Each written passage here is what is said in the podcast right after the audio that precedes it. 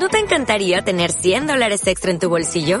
Haz que un experto bilingüe de TurboTax declare tus impuestos para el 31 de marzo y obtén 100 dólares de vuelta al instante.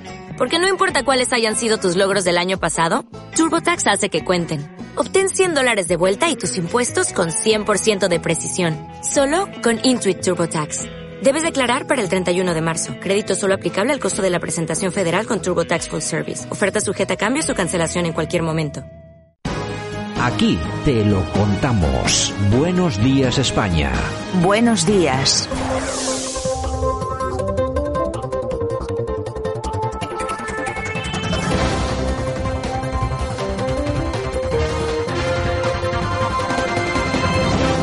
Bueno, y nosotros que estamos en tiempo de información, nos vamos hasta Barcelona, vamos a hablar con Hanan Serrou. Hanan, ¿qué tal? Buenos días.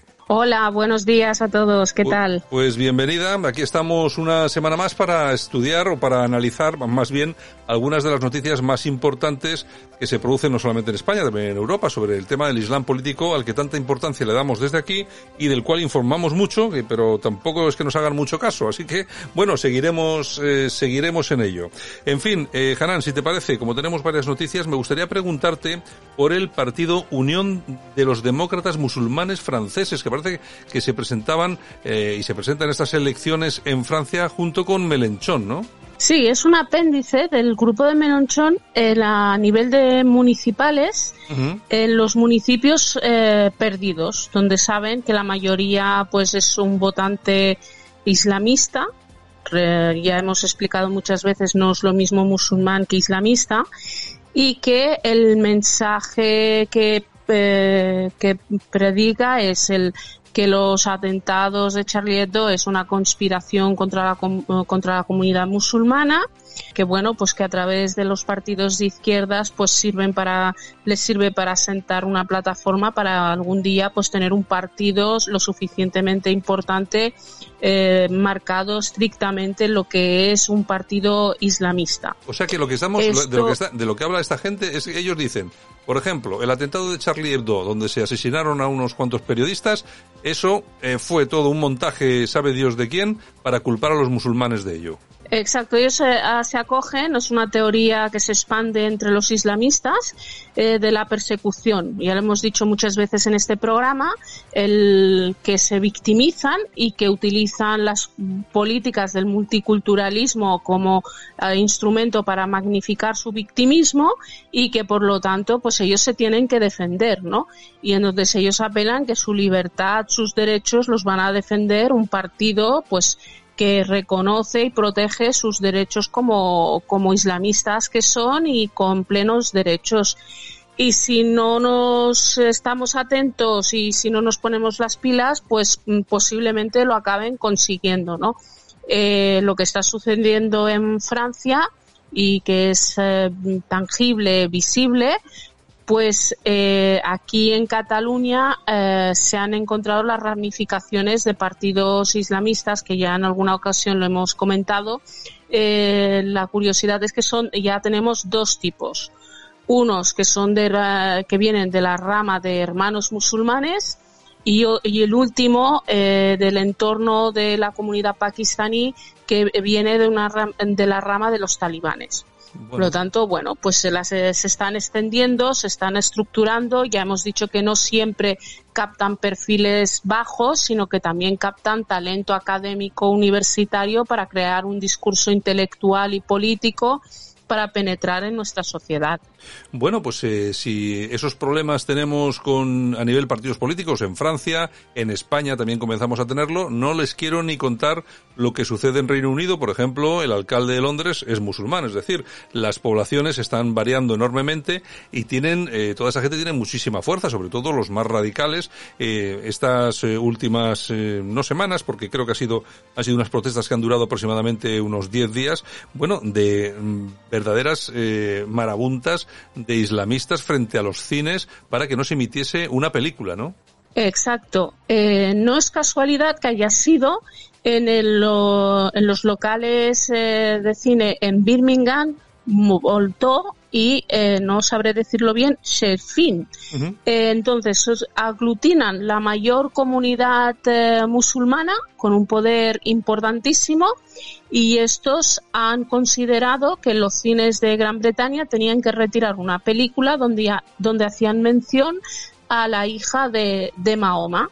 Eso generó una serie de protestas eh, de boicots a la entrada del cine y evidentemente han claudicado y han y han dejado de, emitir esta película, han cambiado la agenda cultural de este municipio en aras de su sensibilidad religiosa. ¿no? La película, para quien le pueda interesar, se titula La Dama del Cielo. Eh, de entrada no tiene mayor, eh, es un perfil de película baja, pero sí que bueno pues hace mención a algún conflicto algunas historias eh, de menciona el terrorismo de Daesh eh, la historia de hija del profeta bueno hace un totum pero no muy contundente. No estamos hablando de una gran producción ni ni un ni una película de importante pero eh, lo suficientemente contundente como para que esta gente pues hayan tenido este poder de, de cambiar la agenda cultural de en Gran Bretaña, ¿no? La cuestión es si cambian la agenda cultural, ¿qué es lo que no podrán cambiar? Efectivamente. ¿Dónde está la libertad? Bueno, pues Porque ahí si no les gustaba la película, podían no ir a verla eh, simplemente. está claro. Bueno, pues ahí lo que han conseguido es que los propietarios de los cines eh, hayan dicho, bueno, ante el, ante el problema que se nos viene encima, mejor dejamos de emitir la película y los ciudadanos se han eh, quedado sin ver la película. No quiero ni pensar el día que se les meta en la cabeza que hay que prohibir Netflix porque lo ven un poco raro, pues nos dejarán sin Netflix porque como lo pueden hacer todo con sus protestas, como dan tanto como dan tanto miedo, pues al final nos vamos a quedar sin nada. En España, mientras tanto, ¿qué hacemos? Bueno, pues eh, hemos conocido a través de Hanan el pasado domingo 29 de mayo, financiado por el gobierno de España, financiado por el Ayuntamiento de Barcelona, eh, una fiesta de la ciencia eh, con una charla Islam y ciencia. ¿Qué aportaciones ha hecho el Islam sobre las pandemias y cuál es su rol? Todo perfectamente financiado, ¿verdad? Correcto. En esta deliria deliriante política del multiculturalismo, del progresismo que tenemos instaurado especialmente en el Ayuntamiento de Barcelona, pues eh, no se les ha ocurrido otra cosa que, eh, bueno, hablar de las bondades de la ciencia bajo el código islámico.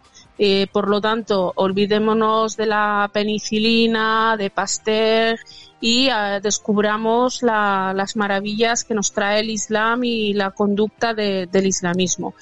Eh, así lo, lo, digo de un poco irónicamente, pero es dramático, es dramático, porque ya hemos tenido el fashion halal eh, hace poco, tenemos unas instalaciones municipales deportivas adaptadas al código islámico. Eh, por otro lado, y, viene viene ligado a las protestas. Y en, en Birmingham lo, han protestado, han retirado una película nosotros en un municipio cercano aquí a Barcelona, eh, los miembros de una mezquita han estado protestando diariamente en la puerta del domicilio del alcalde eh, porque tenían problemas a la apertura de, su centro de culto religioso. Una de las cosas que se les pedía es que cumplieran la normativa eh, urbanística, eh, cual consideran que es injusta y que por lo tanto hasta que no les dejen abrir porque sí, iban a estar rezando en la puerta del domicilio del alcalde. ¿Qué han conseguido? Pues abrir eh, su centro de culto y a más a más con un tuit que hicieron, que es público, diciendo literalmente que la confesión musulmana es pacífica, pero no es sumisa ni se podrá dominar. Con esto ya nos dejan claro cuáles son sus intenciones ante una religión que, eh, que se define como la religión de la paz. En fin, bueno, pues eh, eh, ten, en cuenta que todas estas noticias, todas tienen una base común. Es porque, claro, hemos hablado de noticias en Francia, en el Reino Unido y en España. Podríamos haber hablado de noticias en Bélgica o donde fuera. Eh, no son noticias eh, que estén eh, absolutamente, o que no tengan nada que ver absolutamente unas con otras, sino que tienen la misma base. Eh, Hanan. La misma base es la expansión ideológica política del islamismo, la penetración de, esta corriente en todas las fisuras que encuentra en la democracia occidental. Europa está en una gran crisis identitaria, eh, política, económica, todas las crisis conjuntas y, y, que esta gente muy bien preparada, de una estrategia muy bien coordinada, están aprovechando de manera inteligente, se han asentado en nuestras instituciones y han normalizado su presencia y empiezan a tener cuota de poder. Entonces, nuestros políticos tienen que empezar a dejar de negar la realidad y hacer frente al islamismo igual que lo hacen en Egipto, que lo hacen en, en, Marruecos, en Argelia, igual que tenemos activistas que pierden la vida en Irán por quitarse el hijab, que es una realidad, y que tenemos que tomar conciencia de ello. Pero es una cuestión que afecta a, nos va a afectar a todos, puede marcar el cambio de la democracia y nuestro estilo de vida como hemos conocido hasta ahora. El peligro no es que solamente que estemos en alerta nivel 4. El peligro es que mañana en nuestro Congreso de Diputados estén representados por 60 líderes salafistas. Por ejemplo. El peligro es que tengamos mujeres que dirigen eh, guiadas por ese velo islámico. A mí no me importa que lleve el velo. Si lo decide libremente, a mí lo que me preocupa y lo que voy a eh, confrontarme es con lo que supone y lo que impone el velo a la mujer y a la sociedad. Está claro, está claro. Bueno, ya lo veremos y ya iremos viéndolo porque va a haber eh, va a haber mucho tiempo y desde luego no veo yo que los políticos vayan a hacer nada, o sea que la cosa se irá complicando a más y nosotros estaremos aquí y lo iremos contando como como bien podamos, Hanan, así que eso es lo que nos queda. En todo caso, hasta la semana que viene y muchas gracias por haber estado con nosotros.